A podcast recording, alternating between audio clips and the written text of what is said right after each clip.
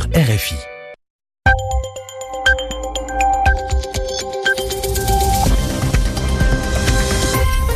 RFI, il est 21h ici à Paris, 20h en temps universel.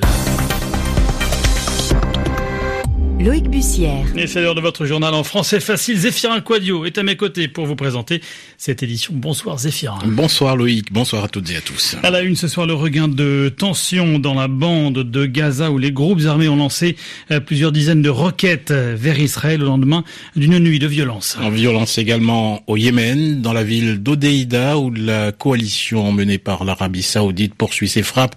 Elles ont fait au moins 150 victimes en 24 heures.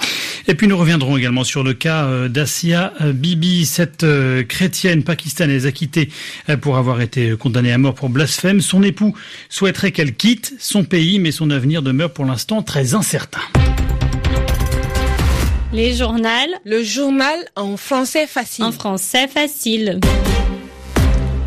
Et le calme n'aura duré que quelques heures autour de la bande de Gaza. après une nuit de forte tension, je le disais dans les titres, des échanges de coups de feu entre un commando israélien et un groupe armé palestinien, suivi euh, de tirs de projectiles de Gaza vers le territoire israélien. Aucun tir n'avait eu lieu depuis le lever du jour, mais la tension est remontée en fin d'après-midi lorsque les groupes armés de Gaza ont lancé plusieurs dizaines de roquettes vers euh, Israël. Et ce soir, la tension monte encore d'un cran. Guylaine Deltaï, vous êtes en direct de Jérusalem.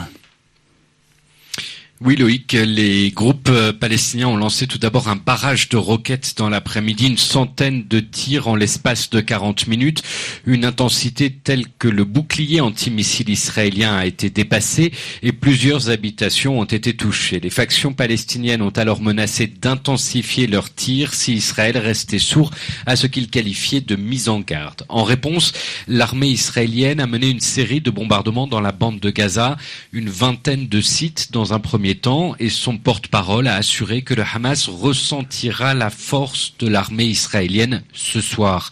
Depuis, les tirs et les bombardements se poursuivent. Ce sont désormais plus de 300 roquettes, dit l'armée israélienne, qui ont été tirées depuis la bande de Gaza, forçant des milliers d'Israéliens à se réfugier dans les abris antimissiles. Un immeuble de la ville d'Ashkelon a été touché il y a quelques minutes. L'armée israélienne, elle, a bombardé plus de 70 sites, dont la télévision du Hamas dans la bande de Gaza. Le mouvement islamiste affirme aussi que des installations civiles ont été touchées. Le premier ministre israélien Benjamin Netanyahou a tenu des consultations avec les responsables sécuritaires dans la soirée. Un cabinet de sécurité, formation restreinte du Conseil des ministres, est également prévu demain, alors que la nuit s'annonce donc à nouveau très tendue. Direct de Jérusalem pour RFI. Au Yémen, ce sont au moins 150 personnes qui ont été tuées au cours de ces dernières 24 heures à Odeida, la ville portuaire de l'ouest du pays, est la cible de combat depuis près de deux semaines. la coalition arabe dirigée par l'Arabie saoudite et les Émirats arabes unis mène d'importantes frappes aériennes à la demande des autorités yéménites. L'objectif, c'est de déloger les rebelles, outils qui contrôlent cette ville d'Odeida. Problème, les civils se trouvent au milieu des affrontements. Écoutez le témoignage de Manel Kaïd, une habitante de Odeida. Hier dimanche, les bombardements ont été très violents et soudains. La situation était calme et tout à coup, nous avons entendu les hélicoptères. Ils étaient là sous nos yeux, des hélicoptères Apache. Je n'en avais jamais vu auparavant.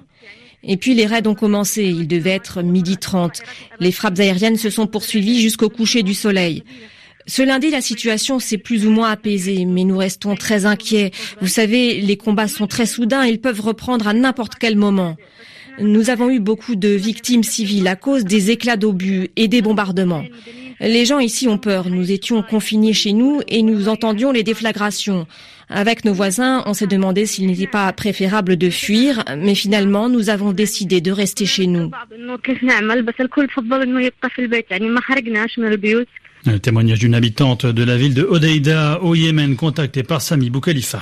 À la reprise aujourd'hui du procès devant la Cour pénale internationale de Laurent Gbagbo, l'ancien chef d'État ivoirien, et de Charles Blégoudet, ex-leader du Congrès panafricain des jeunes patriotes. Tous deux sont jugés pour des faits relevant de crimes euh, contre l'humanité. La parole était aujourd'hui à la défense. Les avocats de Laurent Gbagbo ont plaidé l'acquittement, estimant que les preuves présentées par l'accusation ne sont pas fiables. En République démocratique du Congo, l'UDPS refuse le candidat unique de l'opposition pour la présidentielle du 23 décembre. Le nom du député Martin Fayoulou avait été annoncé hier au terme d'une réunion de l'ensemble de l'opposition congolaise à Genève. Et ce soir, le numéro 1 de l'UDPS, Félix Tshisekedi, se retire de cet accord comme le lui demandaient ses militants.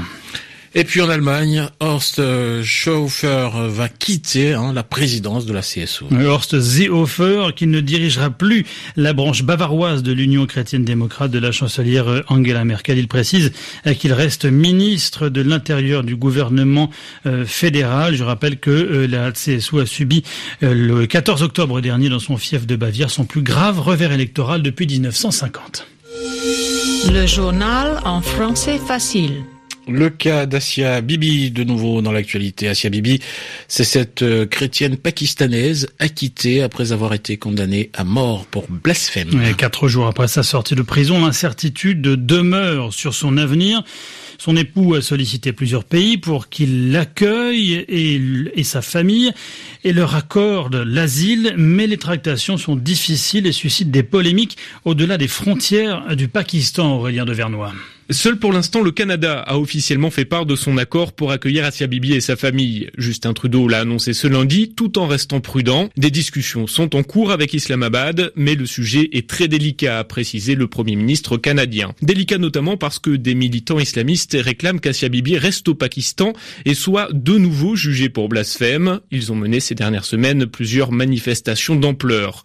La réaction de ces milieux ultra-conservateurs serait l'une des raisons qui a poussé la Grande-Bretagne à renoncer à accueillir Asia Bibi. C'est en tout cas ce qu'affirme le dirigeant de l'association britannique des chrétiens pakistanais. Et si Londres s'est en réalité contenté d'affirmer qu'elle ne commentait pas les cas individuels sans repousser totalement un éventuel asile, cette thèse est largement reprise en Europe depuis. Les milieux d'extrême droite, en France ou en Allemagne par exemple, accusent le gouvernement britannique de céder à la pression des radicaux. Mais les infox ne se limitent pas à l'Europe. Le ministre pakistanais de l'information a dû démentir ce lundi qu'Asia Bibi était déjà sorti du pays après que de fausses vidéos montrant son arrivée dans un aéroport étranger ont circulé sur les réseaux sociaux. Aurélien Devernois. La disparition de Nabil El Hazan, le metteur en scène et auteur franco-libanais, est décédé ce matin dans le sud de la France des suites d'un cancer. 40 ans tout juste après s'être installé dans l'Hexagone, il avait monté avec sa compagnie la Baraka plus d'une vingtaine de pièces contemporaines. Il était aussi l'auteur de plusieurs ouvrages. Muriel Malouf revient sur son parcours. Il avait un pied en France et l'autre au Liban et au Moyen-Orient. Parmi ses projets phares, il traduit en arabe et monte la pièce de la dramaturge québécoise Carole Fréchette, Le collier d'Hélène, où il réunit des acteurs syriens, libanais et palestiniens. Nous sommes en 2002. C'est encore possible d'effectuer une tournée dans cette région. La pièce se joue à Damas, Beyrouth et Jérusalem au Théâtre national palestinien. L'histoire d'Hélène, jeune femme en errance à la recherche de son collier, devient une métaphore de la terre c'est le premier projet qui lie la compagnie La Baraka et le Théâtre national palestinien. Il sera suivi d'un atelier d'écriture puis d'une pièce jeune public. En France, Nabil El Hazan s'intéresse aux écritures contemporaines. Il monte les pièces de Daniel Danis, autre québécois, magicien du verbe, mais aussi celles du norvégien Jon Foss, d'Enzo Corman ou de Coltès.